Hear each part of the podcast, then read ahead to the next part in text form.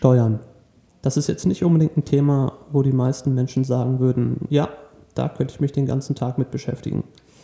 Aber es ist ein ganz wichtiges Thema und deshalb habe ich mich im neuen Fitogramm Pro Podcast mit Arno Böttcher unterhalten. Arno ist Steuerberater aus Hamburg und hat unter anderem viele Kunden im Yoga-Bereich. Das heißt, er kennt auch die Besonderheiten von Yoga-Anbietern, was das Steuerthema betrifft, kennt die Fallstricke und weiß, ähm, worauf man achten sollte. Und im Gespräch beantwortet Arno Fragen wie, stimmt es eigentlich wirklich, dass ich eine Registrierkasse brauche? Worauf muss ich als Kleinunternehmer achten? Wann bin ich umsatzsteuerbefreit und wann nicht? Und was braucht eigentlich der Steuerberater von mir? Und jetzt wünsche ich euch viel Spaß beim Podcast zum Thema Steuern für Yogalehrende mit Arno Böttcher und mir. Hallo Arno, ähm, freut mich, dass das geklappt hat. Ähm, stell dich doch unseren Zuhörern mal ganz kurz vor. Was machst du und wo machst du das? Hallo Jonas, ich freue mich auch äh, über das Gespräch. Ja, ich bin Steuerberater. Äh, ich muss mal überlegen, ich, ja, 15 Jahre bin ich selbstständiger Steuerberater bereits. Ähm, ich lebe und arbeite in Hamburg. Ich bin selbstständig, äh, habe ein Steuerberatungsbüro, nennt sich Kanzlei Böttcher, äh, wie man das immer so nennt. Und ja, habe, was habe ich, äh, knapp zehn Angestellte und äh, bin äh, tätig eben als Steuerberater, wie man das äh, dann auch sich so vorstellt, in Bereichen Buchführung, Jahresabschluss, natürlich Beratung, Steuererklärung und so diese Dinge und eben auch mit einem Schwerpunkt äh, ja, Sportlehrer, Sportbereiche und vor allen Dingen seit vielen Jahren Yoga-Studios und auch äh, selbstständige Yogalehrer.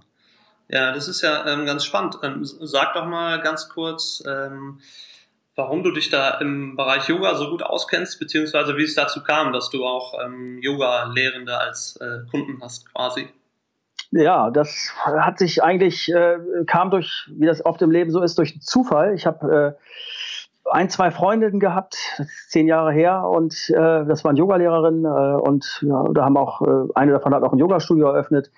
Und so kam das, dass ich zum einen daran interessiert war und durch den persönlichen Draht, sage ich mal, vielleicht auch äh, nähere, engere Informationen da und mehr Detailblick hatte, so vielleicht für die Studios und eben auch so die ja, die kleinsten Probleme, die man auch so beim Start eines oder bei der Gründung eines Studios hat, dann manches Mal oder häufig mitbekommen habe. Und ja, das hat sich dann erweitert durch Empfehlungen natürlich, wie das immer so ist.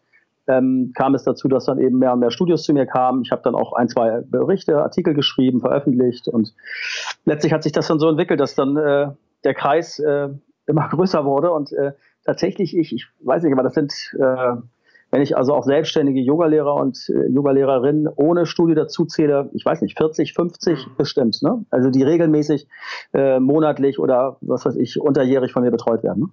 Ne? Mhm. Jetzt, jetzt gilt das Thema Steuern ja immer so ein bisschen als ähm, spröde, beziehungsweise es macht oft nicht wirklich Spaß, sich damit zu beschäftigen. Auf der anderen Seite ist es ähm, super wichtig. Wollen wir mal ganz konkret reingehen, was würdest du als erstes machen, wenn du dich jetzt als Yoga-Lehrer selbstständig machen würdest? Wie sehen deine ersten Schritte aus beim Thema Steuern? Ja, äh, hast du recht. Ne? Das Thema Steuern ist immer so ein bisschen leidig für viele. Ne? Es ist so ein bisschen, äh, ich sag mal, äh, ja, hat so ein bisschen, ich sage mal, vergleichbar mit dem Zahnarzt. Man geht da nicht so gerne hin, man beschäftigt sich nicht immer so gern damit. Das schiebt man auf die lange Bank ist aber natürlich absolut notwendiges Thema äh, und ein ganz wichtiges Thema. Äh, das sage ich jetzt nicht nur, weil ich Steuerberater bin, sondern auch, äh, ne, man merkt das später, spätestens dann, wenn man das vielleicht vernachlässigt, irgendwann holt es einen ein. Ja, was ist beim Thema Steuern zu Beginn wichtig? Das ist äh, natürlich, äh, der erste Schritt äh, ist sicherlich äh, die steuerliche Registrierung. Da gibt es Erfassungsbögen, die man ausfüllt, am besten mit einem Steuerberater zusammen, wo man eben die Steuernummer und auch die Umsatzsteuer-ID-Nummer äh, beantragt, sofern das notwendig ist. Ähm, und da durch diesen Erfassungsbogen hat man bereits einen roten Faden für die, sage ich mal, ersten Eindrücke und auch die ersten Fragestellungen. Und äh, da gibt's halt viele, viele Themen natürlich, die, die man besprechen könnte. Ich sage mal, ein Thema ist das Thema, ist ein Yoga-Studio-Gründer, ist der gewerblich oder selbstständig? Da gibt es äh, Fragezeichen, sage ich mal auch, und viele manchmal auch unterschiedliche Ansichten bundesweit. Ähm, ich sag mal, der Yoga-Lehrer selbst ist ja ein lehrender Beruf, der ist seit vielen Jahren, seit einigen oder vielen Jahren eben selbstständig, ist eine nicht gewerbliche Tätigkeit, ist also eine selbstständige Tätigkeit. Beim Yoga-Studio muss man genauer hingucken, da ist auch der Einzelfall äh, entscheidend. Ähm, wenn tatsächlich das Yoga-Studio auch ausschließlich äh, äh, lehrend tätig ist, also unterrichtend tätig ist. Und dann äh, sind wir auch hier eigentlich äh, im Bereich der selbstständigen Tätigkeit. Ähm, ich rate hier aber immer, das Finanzamt auch äh, aktiv da mitzunehmen äh, und das auch zu besprechen. Ähm, wenn aber Dinge hinzutreten beim Yoga-Studio-Betreiber und Inhaber, ich sag mal, äh, Yogamatten werden mitverkauft, da ist vielleicht noch ein kleiner Handel dabei mit Literatur oder da ist noch eine Bar, wo auch äh, Dinge äh, konsumiert werden können, dann sind wir natürlich auch dabei, dass wir dann in die Gewerblichkeit kommen. Und da ist diese Grenzziehung wichtig. Das heißt, wir müssen uns die Einzelfälle angucken. Aus meiner Sicht, das reine Studio ist selbstständig. Wenn Dinge hinzutreten, kommen wir gegebenenfalls auch in die Gewerblichkeit. Und dann ist es auch letztlich von der Rechtsform ein bisschen abhängig. Bin ich Einzelunternehmer oder bin ich vielleicht eine Personengesellschaft oder so? Gerade wenn es dann, in, wenn ich dann doch vielleicht mit anderen äh, zusammen ein Studio errichtet und gegründet habe, dann komme ich relativ schnell in die Gewerblichkeit, weil es dann so eine Abfärbetheorie gibt. Und dann bin ich letztlich als Yoga-Studio-Betreiber, weil es eben noch Zusatzleistungen von mir gibt an meine Kunden, äh, bin ich dann gewerblich. Und ich sage mal, diese Überlegung ist, glaube ich, zu Anfang wichtig, dass man sich da klar positioniert, weil sonst kann es eben auch durch Betriebsprüfung äh, Jahre später dann unliebsame Überraschungen geben. Ne? Mhm. Das heißt, ähm, man sollte erstmal am Anfang abklären, ähm, was man ist und das genau. auch dem Finanzamt schnell mitteilen. Habe ich das richtig und verstanden? Genau, so sehe ich das, genau. Und auch sich selber überlegen, was will ich überhaupt anbieten. Ne? Mhm. Bin ich jetzt wirklich der, ich sag mal, die meisten sind ja zu 99,9 Prozent unterrichtende Studios. Aber wenn Dinge hinzutreten, wie was ich eben sagte, ne, dann muss man das mit dem Finanzamt in jedem Fall nochmal abklären. Ne? Mhm. Noch eine zweite Sache, wenn ich noch eine Sache sagen darf, ähm, ist die Umsatzsteuerfrage. Ne? Also ich sag mal, alles in Deutschland ist letztlich, bis auf wenige Ausnahmen, äh, umsatzsteuerpflichtig. Äh, und eben auch die Frage, ähm, das ist also auch das Yoga-Studio, was eben dann ja, ich sag mal, Teilnehmergebühren, äh, mhm. äh, Zehnerkarten und so weiter äh, da äh, veräußert an ihre Kunden. Auch das Yoga-Studio ist erstmal per se umsatzsteuerpflichtig, auch mit dem Regelsteuersatz äh, von 19 Prozent. Ähm, da geht es dann eben darum zu klären, ähm, wenn ich vielleicht neu beginne äh, als Lehrer, auch als Studio, äh, ein Studio eröffne, möchte ich die Kleinunternehmerregelung nutzen bis 17.500 Euro äh, ist ja da die Umsatzgrenze pro Jahr. Äh, dann habe ich die Möglichkeit, äh, mich von der Umsatzsteuer beraten lassen. Oder aber äh, bin ich da bereits drüber von meiner Erwartung her, dann bin ich eigentlich umsatzsteuerpflichtig. Manchmal macht es auch Sinn, auf die Kleinunternehmerregelung zu verzichten, wenn ich zum Beispiel große Investitionen vorhabe in meinem Studio, also wenn ich vielleicht Renovierungskosten habe oder größere Anschaffungen habe, ne, dann kann es auch sinnvoll sein, bewusst auf die Kleinunternehmerregelung zu verzichten. Also auch dann, wenn ich unter 17.500 Euro Umsatzerwartung bin in einem Jahr, kann ich auf die Kleinunternehmerregelung verzichten, weil ich eben aus den Kosten, die mir äh, entstehen, Kosten, die mir, die anfallen, eben äh, dann Vorteile habe, wenn ich mich eben trotz allem umsatzsteuerpflichtig registrieren lasse, weil ich dann eben diese Umsatzsteuer also das nennt sich dann Vorsteuer, diese Vorsteuerbeträge erstattet bekomme äh, vom Finanzamt. Ne? Also auch da muss man Überlegungen machen mit der Umsatzsteuer. Spät, also über kurz oder lang, wenn man halbwegs erfolgreich ist mit seinem mhm. Studio, wird man immer umsatzsteuerpflichtig. Ne? Also ich sage mal, im Zweit- oder Drittjahr wird es einen wahrscheinlich immer treffen. Mhm. Und ähm, welche Verpflichtungen und Rechte habe ich als ähm, Freiberufler? Die meisten sind ja freiberuflich, wenn ich das richtig ähm, verstehe. Ja? Ähm, ab wann muss ich Steuern zahlen? Wie sieht das mit der Belegpflicht aus, mit der oft zitierten GOBD? Ja, also man hat natürlich als äh, Selbstständiger, auch als Gewerbetreibender, man hat natürlich viele Pflichten vor allen Dingen. Ne? Ähm, äh, und das ist natürlich zuallererst die Pflicht, äh, äh, wenn man umsatzsteuerpflichtig ist, auch monatlich Umsatzsteuervoranmeldung abzugeben. Die ersten zwei Jahre zumindest äh, ist das monatlich. Und natürlich mindestens äh, einmal im Jahr auch eine Gewinnermittlung einzureichen. Das ist bei freien Berufen die Einnahmeüberschussrechnung. Äh, ne, es kann auch theoretisch äh, die Bilanzierung, äh, die, also die, äh, die Bilanz sein. Aber ich sage mal, es ist die Einnahmeüberschussrechnung und es sind die betrieblichen äh, und äh, auch persönlichen Steuererklärungen Umsatzsteuererklärung, Einkommensteuererklärung. Ne? Das sind erstmal die Pflichten, die man hat. Äh, da wird man auch in aller Regel erinnert vom Finanzamt. Aber ähm, das sind Dinge, die man, äh, äh, die man zu beachten hat. Da haben wir halt Gesetze, die das eben vorsehen. Und ähm, ja, Belege ist klar. Also ich sag mal, alle äh, Sachverhalte, die wir, sei es im Einnahme- oder Ausgabenbereich, dann eben antreffen in so einer Buchhaltung, müssen halt äh, letztlich belegt werden. Ne? Es, ist, es ist halt so, dass wir hier äh, Nachweise benötigen, das Finanzamt das ja oftmals auch einsehen möchte, ne? sei es im Rahmen der normalen Veranlagung oder auch im Rahmen einer Prüfung. Wir brauchen natürlich äh, gerade bei den Ausgaben wichtig ordnungsgemäße Rechnungen ne? mit mit Name und korrekter Adresse, Leistungsart, Leistungszeit. Da gibt es viele Dinge, so die aus dem Umsatzsteuerrecht letztlich äh, kommen, die man, auf die man achten muss. Äh, wir haben in der Tat eine Belegpflicht, so hast du das genannt, so kann man das auch gut nennen. Und alle Transaktionen, die wir sozusagen haben als Yoga-Studio-Betreiber, die müssen wir irgendwie auch in Belegen dann äh, untermauern, mit Belegen untermauern können. Ne? Hm. Ähm, das hat ja dann auch ein bisschen mit dem Thema Bareinnahmen zu tun ne? und dem Thema ja. Kasse. Ähm, mhm. in Österreich gibt es ja schon eine Registrierkassenpflicht. Kannst du mal beschreiben, ähm, wie die Regelung in Deutschland konkret zur Registrierkasse aussieht und zu den Bareinnahmen? Ja, ähm, genau das, was Österreich äh, sozusagen jetzt äh, seit einiger Zeit praktiziert, das haben wir hier nicht. Bei uns ist weiterhin die offene Ladenkasse zulässig. Ähm, äh, ich sag mal, offene Ladenkasse ist wie so eine Geldschatulle, kann man sich das vorstellen. Äh, also das ist weiterhin möglich. Äh, ein Yoga-Studio hat ja auch in aller Regel, äh, ich sag mal, vielleicht hälftig, vielleicht aber auch weniger mittlerweile Bareinnahmen. Also ich sag mal, es sind Dinge, die per Überweisung laufen, also elektronische äh, Einnahmen. Aber es sind nach wie vor auch, so ist mein, meine Erfahrung, äh, häufig auch Bareinnahmen dort, eigentlich täglich, muss man sagen.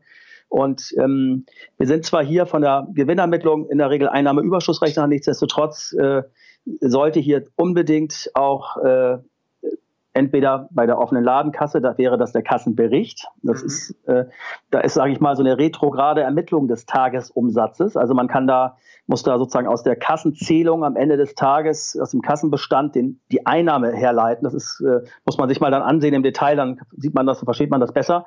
Oder eben, wenn ich also tatsächlich eine Registrierkasse nutze, mhm. gibt es ja auch neue Regelungen. Ab 1.1.17 hatten wir jetzt so eine Sache und es gibt eine weitere ab 1.1.20. Also da kommt dann diese chipbasierte Kasse und jetzt, äh, sage ich mal, ab 1.1.17 haben wir auch schon äh, modernere Kassensysteme, die so Einzelaufzeichnungen auch speichern. Ne? Das ist so diese Sache. Ähm, wenn ich so eine Registrierkasse nutze, was ich eigentlich auch empfehlen würde hier, dann, ähm, also wenn das Studio auch entsprechendes Gewicht hat, mhm. dann wird, dann muss eben kein Kassenbericht äh, äh, sozusagen zusätzlich zu den Tagesendbons dieser Registrierkasse geführt werden, sondern ein Kassenbuch. Ne? Das ist ein bisschen anderer Aufbau, da verzeichne ich sozusagen die Einnahmen und Ausgaben und halte auch die Kassenbestände fest, ist aber keine retrograde Ermittlung des Umsatzes, weil ich eben bei dem bei, bei der Registrierkasse habe ich ja durch den Z-Bon, durch den Tagesendbon äh, sozusagen die Umsätze bereits äh, sozusagen nachgewiesen. Ne? So, und das, das heißt, da sind viele Sachen zu beachten. Mit der retrograden. Ähm ja, es ist wie, es, es ist letztlich so, dass wenn ich jetzt also eine offene Ladenkasse habe, dann habe ich den Kassenbericht. Da ist es so, dass wir also abends, ne, wenn ich den Laden abschließe sozusagen, da zähle ich die Kasse, da habe ich einen gewissen Bestand ermittelt. Ich sage mal 1000 Euro, dann mhm. ziehe ich das Wechselgeld, was ich morgens in der Kasse hatte, ziehe ich ab. Äh, ich sage jetzt mal 100 Euro, dann verbleiben 900 dann muss ich, und das ist so ein bisschen gedanklicher Sprung, die Barausgaben, die ich am Tag hatte, die muss ich wieder hinzurechnen. Also wenn ich Blumen gekauft habe für meinen, äh, was weiß ich, Empfangstresen oder Kaffee oder Tee, dann muss ich das wieder hinzurechnen, weil diese Sachen habe ich ja aus der Kasse entnommen, die fehlen mir da jetzt so mhm.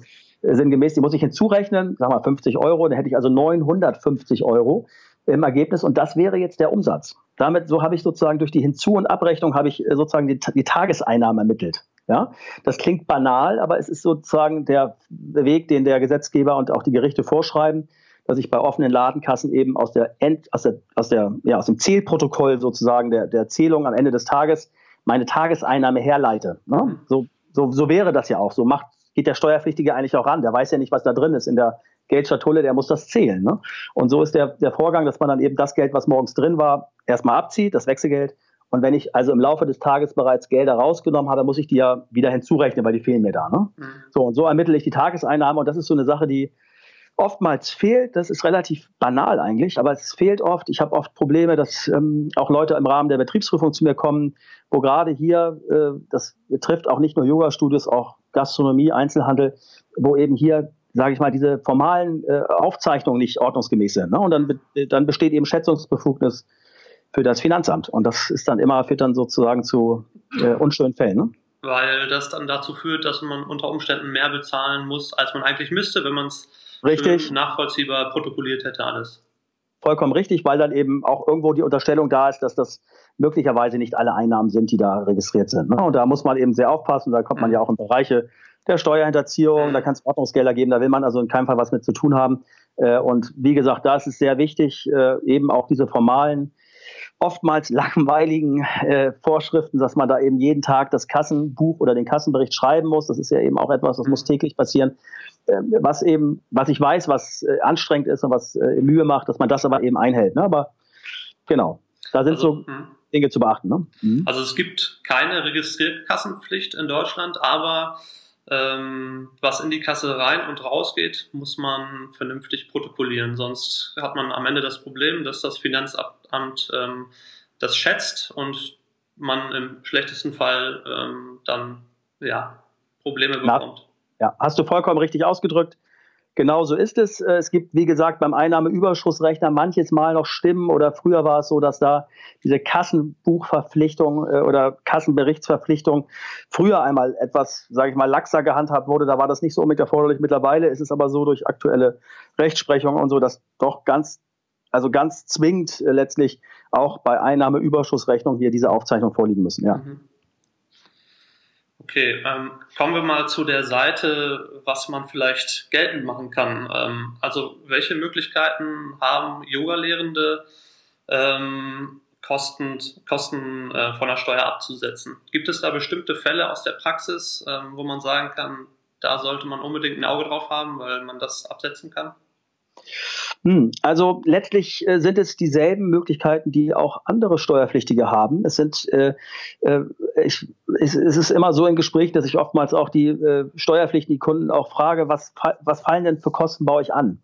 So, und äh, dann erzählen die auch bereits, was da entsteht. Ne? Und das ist letztlich das, was wir auch absetzen können, diese beruflich bedingten Betriebsausgaben, die wir hier haben, äh, die können wir natürlich dann auch geltend machen. Und das ist ein Blumenstrauß an Kostenarten, sage ich mal. Mhm. Ähm, ich sage mal so ein paar Beispiele. Das ist, ja, ist wahrscheinlich allen aber auch recht äh, möglicherweise auch klar. Es ist klar, Yoga-Studio bedeutet, ich habe irgendwelche Räumlichkeiten, ich habe also einen Mietvertrag, ich habe Mietkosten, ich habe Mietnebenkosten. Das können wir selbstverständlich absetzen. Ähm, ich bin als Yogalehrer, äh, habe ich eine Ausbildung gemacht. Ich mache auch regelmäßig Fortbildung. All diese Ausbildung und Fortbildungskosten kann ich selbstverständlich auch absetzen, weil sie ja eben mit Einnahmeerzielungsabsicht, mit Gewinnerzielungsabsicht jetzt einhergehen. Ähm, also auch Reisekosten in dem Zusammenhang, Übernachtungskosten dergleichen. Generell meine Reisekosten auch in meinem Ort, wo ich das Studio betreibe. Ne? Also ich fahre zum Studio, äh, ich mache Einkaufsfahrten, ich mache, was weiß ich, Akquisefahrten, all diese Reisekosten können wir auch absetzen. Da gibt es Besonderheiten beim Auto, das müsste man dann nochmal im Einzelfall besprechen. Ansonsten jedwedes Arbeitsmaterial, die Yogamatte, Musik, die ich vielleicht im Studio anhabe bei den Gruppen. Da gibt's ja vieles, äh, was ich auch brauche im, im, im was weiß ich, im äh, Reinigungsbereich, um da, ne, die, die, die, die Putzkraft, die mir hilft, das Studio in Ordnung zu halten. Dann vielleicht habe ich Angestellte auch als Yoga-Studiobetreiber im Bereich der Organisation, im Bereich der Verwaltung, wo ich Lohnkosten habe, wo ich Lohnnebenkosten selbst habe als Arbeitgeber. Also da gibt es vieles. Bewirtungsbelege kennt jeder. Ne? Berufliche Bewirtung äh, ist mhm. äh, absetzbar. Ähm, Telefonkosten natürlich, Handykosten, Anschaffung natürlich auch für den, für den Bürobereich, wo ich vielleicht mir einen Schreibtisch kaufe oder ähm, wo ich Software benötige, vielleicht auch spezielle Software für mein Yoga-Studio, um die Kundendaten zu verwalten. Das haben viele. Ne? Ähm, das auch kombiniert mit einer, äh, mit, ja, wo man auch so eine Art äh, elektronische Kasse vielleicht herleiten kann. Also da gibt es viele Dinge, so die wir da natürlich aber letztlich auch vielfach wie andere äh, Selbstständige oder andere Gewerbetreibende, die wir absetzen können. Ne? Mhm. Wichtig ist, Belege bitte sammeln, Belege aufbewahren, darauf achten, dass eben auch die äh, Belege, äh, äh, sage ich mal, äh, also ab 150 Euro, diese Grenze wird jetzt erhöht, dass wir da, dass diese Belege eben auch den Namen und die Adresse des äh, Studiobetreibers eben beinhalten, dass wir da sozusagen auch auf die formalen Vorschriften einer Rechnung achten. Ne? Das ist zwingend notwendig und ähm, was du vorhin nanntest mit der Belegpflicht, ne, dass wir das eben auch, äh, auch hier wieder, äh, dass sich das auch hier widerspiegelt, dass wir für alle diese Dinge auch äh, eben Nachweise haben. Ne? Hm, das wollte ich gerade fragen. Ähm, was brauchst du als Steuerberater denn für den Jahresabschluss im Optimalfall? Also wie sieht das im Optimalfall ähm, für dich aus?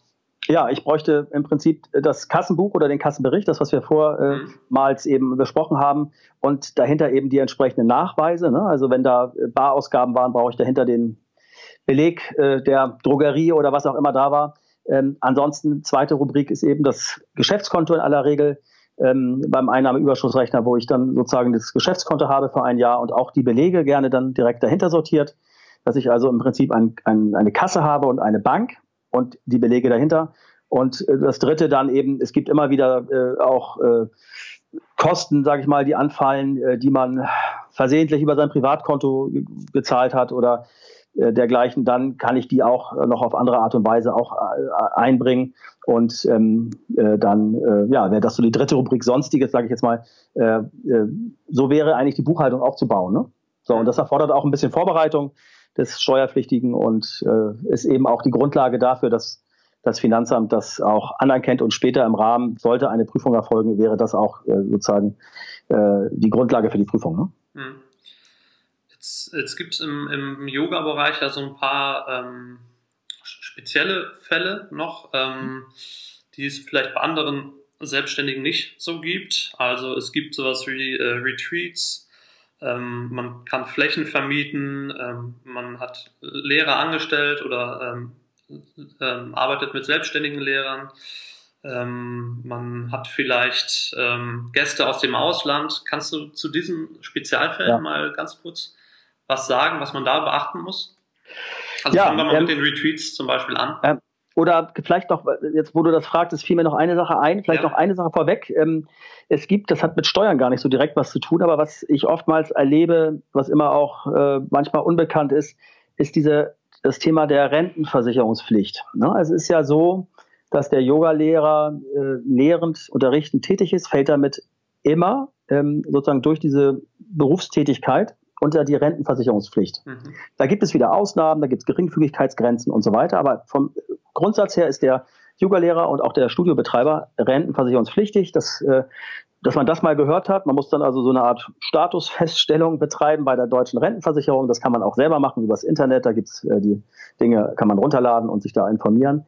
Ähm, und das führt eigentlich dazu, dass man rentenversicherungspflichtig ist. Das gibt auch da Befreiungsmöglichkeiten, wenn ich zum Beispiel einen sozialversicherungspflichtigen Angestellten habe dann äh, bin ich wiederum nicht rentenversicherungspflichtig. Also da gibt es verschiedene äh, Bereiche auch, das wollte ich noch mal kurz sagen. Das ist oft etwas, womit ich konfrontiert werde, dass äh, Menschen das nicht wissen und dann später nach vielen Jahren äh, durch eine Prüfung oder so darauf erst aufmerksam werden und dann da Probleme sich entwickeln. Mhm. Genauso mit dieser Rentenversicherungspflicht hat man das als Studiobetreiber in, oftmals auch, ähm, aber auch als Sportstudiobetreiber wenn ich mit freiberuflichen Lehrern arbeite, äh, ist es ja oft genauso. Der, also der freiberufliche Lehrer ist auch lehrend und unterrichtend tätig. Also und ich habe Scheinselbstständigkeit. Ja, oder arbeitnehmerähnliche Selbstständigkeit. Mhm. Heißt das, ähm, da ist es letztlich so, dass man als Auftraggeber auch gegebenenfalls haften kann für die äh, Rentenversicherungsbeiträge des freiberuflichen Lehrers. Also wenn bei dem dann später festgestellt werden würde, der ist rentenversicherungspflichtig und muss nachzahlen, habe ich auch als Auftraggeber eine Haftung. Und deswegen sollte man also auch als Auftraggeber bei seinen freiberuflichen Lehrern darauf achten und vielleicht sogar darauf drängen, dass die sich auch hier ähm, äh, der Rentenversicherungsprüfung äh, unterziehen, beziehungsweise einen Nachweis dem Studiobetreiber vorlegen, gegebenenfalls, dass da eben eine Befreiung vorliegt oder dass da auch eine Pflicht vorliegt. Also dass man das zumindest im Auge behält, auch bei den äh, freiberuflichen Lehrern, die für das Studio arbeiten. Ne? Mhm. Ja, ansonsten, du hattest jetzt so ein paar Punkte genannt. Ich will noch mal kurz gucken. Retreats, ja, genau. genau. Äh, das war ein Punkt, ähm, das habe ich, äh, erlebe ich auch häufig, dass eben äh, Studiobetreiber auch Retreats veranstalten, auch gerade dann im Ausland meistens, äh, im EU-Ausland. Ähm, das ist etwas, also das sind ja, sage ich mal, Sportreisen irgendwie. Ähm, und äh, da ist eben es auch so, dass ich da nochmal rate, dass, äh, dass man immer auch hier die Umsatzsteuerfrage stellt. Ähm, ich, es ist ja meistens so, wir sprechen ja hier von deutschen Yoga-Studio-Betreibern, die haben in der Regel auch deutsche Teilnehmer. Es findet aber im Ausland statt, so ist der Normalfall, denke ich.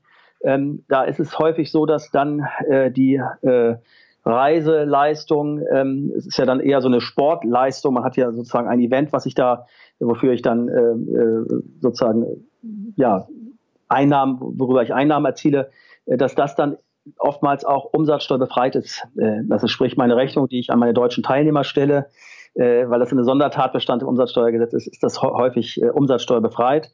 Obwohl es ein äh, Endkunde ist, äh, ist hier sozusagen eine Befreiung da. Ne? Das, das rate ich immer, diese Retreats-Sache auch mit dem Finanzamt abzuklären und abzustimmen. Und da sehe ich halt oft auch, sage ich mal, Fehler, wenn Leute kommen, ähm, äh, dass da auch Dinge dann pflichtig behandelt worden sind, die es eigentlich gar nicht sind. Ne? Mhm. So, das mal vielleicht dazu.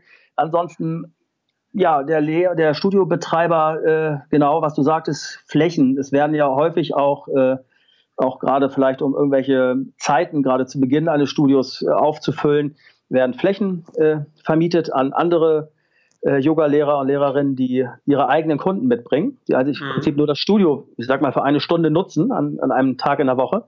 Äh, und da ist es eben auch so die Frage, ist diese Vermietung äh, umsatzsteuerpflichtig oder ist sie umsatzsteuerfrei? Ähm, das ist auch etwas, was ich wahrscheinlich, äh, wenn man das äh, ganz genau wissen will, vielleicht auch mit dem Finanzamt abstimmen würde. Ähm, es ist letztlich so, vermiete ich die nackte Fläche an einen Lehrer ohne Zubehör, äh, was beim Yogastudio meistens aber nicht der Fall ist, äh, dann ist es eine umsatzsteuerfreie Vermietung. Vermiete ich aber hier Dinge mit, die Yogamatten, die Getränke, die Dinge, die da eben dabei sind, der Sanitärbereich, die, die, die Umkleidekabine, das ist ja meistens mit zugehörig, dann müsste, ja, dann ist das so ein Grenzbereich, wo man überlegen müsste, ist das dann vielleicht alles umsatzsteuerpflichtig? Äh, es gab früher eine Aufteilung, dass man sowas aufteilen musste in umsatzsteuerfrei und pflichtig. Das ist eigentlich, das gibt es nicht mehr. Hm, vielleicht gibt es das aber doch noch hier in diesem Bereich. Also da rate ich auch dazu, das äh, genau sich einmal anzugucken. Vielleicht eben auch dann direkt mit dem Finanzamt, dass man das einfach mal mit denen kommuniziert. Ne? Mhm. Ja, äh, was hatten wir noch? Ähm, Die Künstlersteuer noch, ist noch ein Thema manchmal, ne? Genau. Äh, wir haben ja oft auch Studios, die, äh, gerade vielleicht ein bisschen größere Studios, die oft auch ausländische Lehrer dann ähm, einladen, die vielleicht äh, Workshops geben im Studio oder auch nur Stunden geben oder auch vielleicht Musiker, die da irgendwas begleiten, dergleichen. Da ist eben auch darauf zu achten, und das wird häufig auch nicht gemacht, weil man schlicht keine Kenntnis davon hat, dass man eben äh, wissen muss, wenn es eben und da ist der reine Yogalehrer, der vielleicht aus den USA kommt und hier äh, jetzt einen Workshop gibt, ähm, das ist ein bisschen grenzwertig. Es ist nicht immer ganz klar, ob der da sozusagen unter diese Künstlersteuer, auch wie du sie richtig nennst, fällt. Ähm, würde ich mal bejahen, dass ich davon der Meinung bin, dass das so ist. Ähm, aber oft kommen eben auch noch andere Dinge dazu. Da kommt der Musiker, der da vielleicht auch, oder ich sag mal, da gibt es auch noch Grenzbereiche, Meditation und dergleichen. Also man sollte hier gucken, das kann sein, dass eben bei dem Honorar, was der ausländische Künstler äh, oder auch Yogalehrer eben erhält, dass man da eben eine Steuer in Deutschland abführen muss. So, weil der ausländische Lehrer eben hiermit in Deutschland äh, beschränkt steuerpflichtig ist. Und das muss eben dann bereits der Auftraggeber, also sozusagen mein Kunde, das Yoga-Studio, dann bereits ähm, bestenfalls auch vertraglich schon äh, vereinbart haben mit dem ausländischen Künstler, ähm, äh, dass das eben einbehalten wird und hier abgeführt wird, ne? in Deutschland so. Und das sehe ich häufig eben nicht. Und dann kann es eben später sein, im Rahmen einer Prüfung, dass eben solche äh, Steuerlasten dann eben auch von dem Yoga-Studio nachentrichtet werden müssen, weil man eben auch keine klare vertragliche Beziehung hat mit dem ausländischen Künstler. Ne? Und da sehe ich oft öfter Dinge ja, äh, genau, das, darauf wollte ich nochmal hinweisen. Ähm, generell hattest du, glaube ich, auch noch gefragt, wie ist das mit dem Bereich Freiberuflichkeit, äh, genau. äh, Lehrern oder mit Anstellung? Äh, das ist auch so ein bisschen manchmal ähm, schwammig. Es ist ja letztlich so rein rechtlich, äh, dass wir ähm, äh, weisungsgebundene äh, äh, auch von der Uhrzeit oder auch von, der, von den Tätigkeitsinhalten recht weit fort äh, oder vorgeschriebene Tätigkeiten, äh, wenn das eben äh, sozusagen, wenn das ausgeübt wird äh, für mich als Auftraggeber von anderen Personen, dann sind solche Tätigkeiten zwingend anzustellen. Ne? Das heißt, mhm. wir können nicht sagen, äh, der, die Verwaltungskraft, die bei mir vielleicht ähm, im Empfangsbereich sitzt oder so, die stellt mir mal eine Rechnung, das ist nicht zulässig, das sind zwingende angestellte Tätigkeiten, die dann auch der Sozialversicherungspflicht und der Lohnsteuer unterliegen oder eben ein Minijob gegebenenfalls. Ähm, das heißt, hier müssen wir auch klar darauf achten, dass wir da hier alle Gesetzesvorgaben ähm, äh, genau beachten und solche äh, Personen gehören eben angestellt. Ähm, natürlich, der freiberufliche Yogalehrer äh, ist was anderes. Das ist äh, auch eine Tätigkeit, die natürlich auch über einen Freiberufler erfolgen kann, äh, äh, insbesondere wenn er natürlich seine eigenen Kunden betreut, dergleichen. Ne? Mhm. Das, ist, das ist unproblematisch. aber wie gesagt, oft sehe ich auch, dass Verwaltungskräfte oder Leute, die überwiegend Verwaltungsarbeit machen, dass die auch ja, als Rechnungssteller sozusagen äh, agieren und das äh, halte ich nicht für richtig. Ne? Mhm. Dass man also da auch aufpasst. Kannst du vielleicht noch mal kurz was zu den ähm, Kleinunternehmern sagen? Also welche Besonderheiten gibt es für, für, für Kleinunternehmer, die bis 17.500 Euro ähm, ja. gelten? Genau, das ist äh, eine Frage, die man, man, sollte man sich schon auch bei der Gründung stellen. Äh, Kleinunternehmer sind eben von der Umsatzsteuer befreit ähm, weisen keine Umsatzsteuer aus in ihren Rechnungen, also auch in den Teilnehmergebühren äh, der Kunden äh, ist kein Umsatzsteueranteil drin. Aber das bedeutet eben auch, dass aus den ganzen Kosten, äh, die einem Studiobetreiber oder einem Yogalehrer oder Lehrerin, die dort anfallen und entstehen, dass wir eben keine Umsatzsteuer, da ist immer ein Umsatzsteueranteil drin, in der Regel 19 Prozent, nennt man dann Vorsteuer, die bekomme ich natürlich dann auch nicht eins zu eins erstattet. Ne? Das kann eben gerade, was ich eingangs sagte, bei großen Investitionen, ich richte mein Studio komplett neu ein, äh, mit viel Inventar, mit Handwerkerleistung und dergleichen, kann man eben auch, wenn man da einen beträchtlichen Betrag aufbringt, äh, kann das auch schon sinnvoll sein, eben sich bewusst gegen die Kleinunternehmerregelung zu entscheiden. Weil, ich sage jetzt ein Zahlenbeispiel, ich wende für alles 30.000 Euro auf, dann sind 19 Prozent davon, das unterstelle ich jetzt mal, ich sage jetzt mal sogar 20 Prozent, das rechnet sich einfacher, 6.000 Euro. Ne? Das ist der Umsatzsteuerbetrag in dieser Rechnung. Mhm. Und den würde ich, wenn ich umsatzsteuerpflichtig bin, vom Finanzamt eben zurückerhalten können. Das hätte ich natürlich nicht, wenn ich Kleinunternehmer bin. Ne? Dann kann ich zwar diese Umsatzsteueranteile, diese Vorsteueranteile trotzdem für die Einkommensteuer geltend machen, aber ich bekomme sie nicht eins zu eins äh, sozusagen vom Finanzamt äh, über die Umsatzsteuer erstattet. Also das, das wäre dann gegebenenfalls ein Vorteil, bewusst in die Umsatzsteuer zu gehen. Ansonsten, Kleinunternehmerregelung hat die Vorteile, wenig Verwaltung, keine monatliche Verpflichtung zur Buchhaltung und zur Abgabe eben dieser Umsatzsteuervoranmeldung. Also das entlastet. Ne? Das ist ganz klar, mhm. ähm, wenn also Leute auf ganz kleiner Flamme beginnen, dann rate ich auch dazu, weil das natürlich erstmal auch Verwaltungskosten spart. Ne? Also, wie gesagt, ich bin ja Steuerberater und auch ich muss meistens ein bisschen Geld den Leuten abnehmen und äh, das ist natürlich auch so, dass das auch etwas ist und äh, da ist das natürlich befreiend, wenn man da, sage ich mal, keine oder wenig Arbeit hat, äh, weil man eben von dieser Monatsverpflichtung weg ist und auch keine Kosten. Ne? Man muss dann mhm. eben nur einmal jährlich etwas tun. Ne? Ähm, wie sieht das bei deinen ähm, Kunden aus, äh, den Yoga-Lehrenden? Als was sind die meistens organisiert? Wie machen die das in der Regel? Also kann man da, gibt es da einen klaren Trend, ähm, wie die das machen? Ja. Oder? Also der freiberufliche Lehrer, äh, der kein eigenes Studio äh, unterhält, der beginnt in aller Regel als Kleinunternehmer, ne, weil er hat ja auch Privatkunden als mhm. Endverbraucher.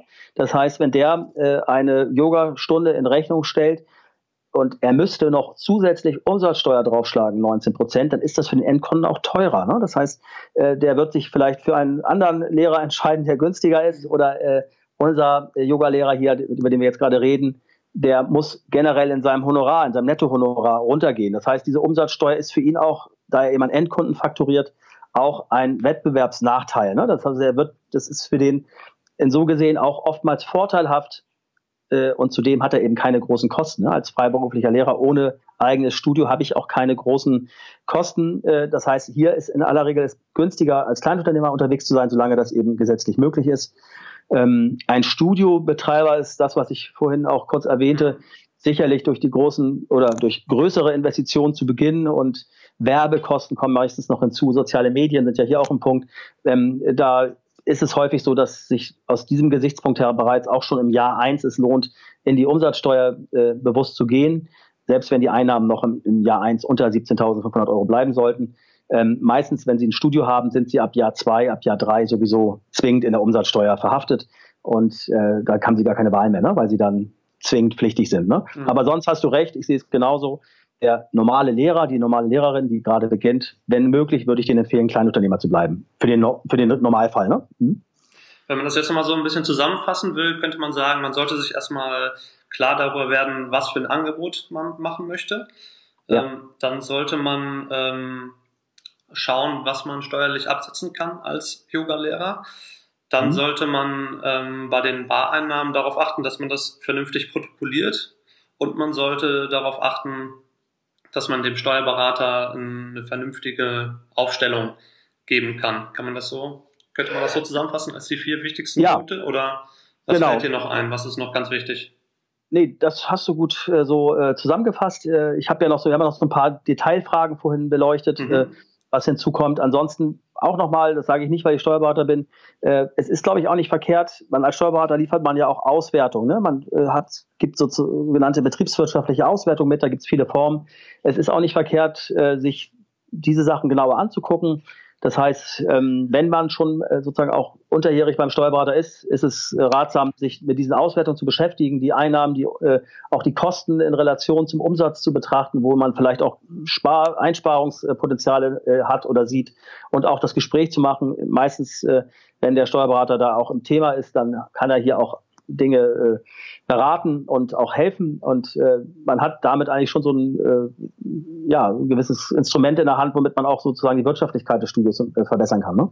Mhm. So, aber sonst hast du es richtig zusammengefasst und das sozusagen als Resümee, würde ich sagen, hast du es richtig benannt, genau.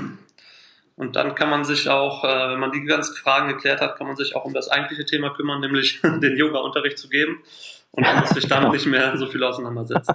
Ganz genau. Ich hoffe ja, ich hoffe ja, dass man als Steuerberater dann eben viele diese Dinge, das ist am Anfang mal so, vielleicht den ersten ein, zwei Monate und dann läuft das nebenher und dann hat man, glaube ich, den Kopf auch frei. Und wie gesagt, ich selber nehme die Dinge ja auch, sofern ich das kann, eben auch ab. Ne? Also ich versuche die Leute natürlich nicht nur hier irgendwie zu beraten, sondern ich nehme ihnen ja auch Arbeit ab, ne? weil ich viele Dinge davon äh, mit, mitsteuere. Ne? Mhm. Also wenn man auf ein paar Sachen achtet, dann kann man sich am Ende des Jahres äh, viel Arbeit und Ärger ersparen, ich glaube. In jedem, in jedem Fall, ja. ja. Okay, super. Ja, ich glaube, wir haben ähm, viele Sachen besprochen, ähm, sind natürlich jetzt nicht überall total ins Detail ähm, gegangen, aber ähm, ich will dir auch nicht deinen dein Job wegnehmen. ähm, und genau, also es, es, es lohnt sich, ähm, sich mit dem Thema mal auseinanderzusetzen und das mal mit dem Steuerberater zu ähm, besprechen, ne, worauf man achten ja. muss und ähm, was da vielleicht auch die Fallstricke sind. Ähm, gerade was dieses Thema äh, Bareinnahmen ähm, angeht. Ich glaube, das ist ein ganz wichtiges Thema.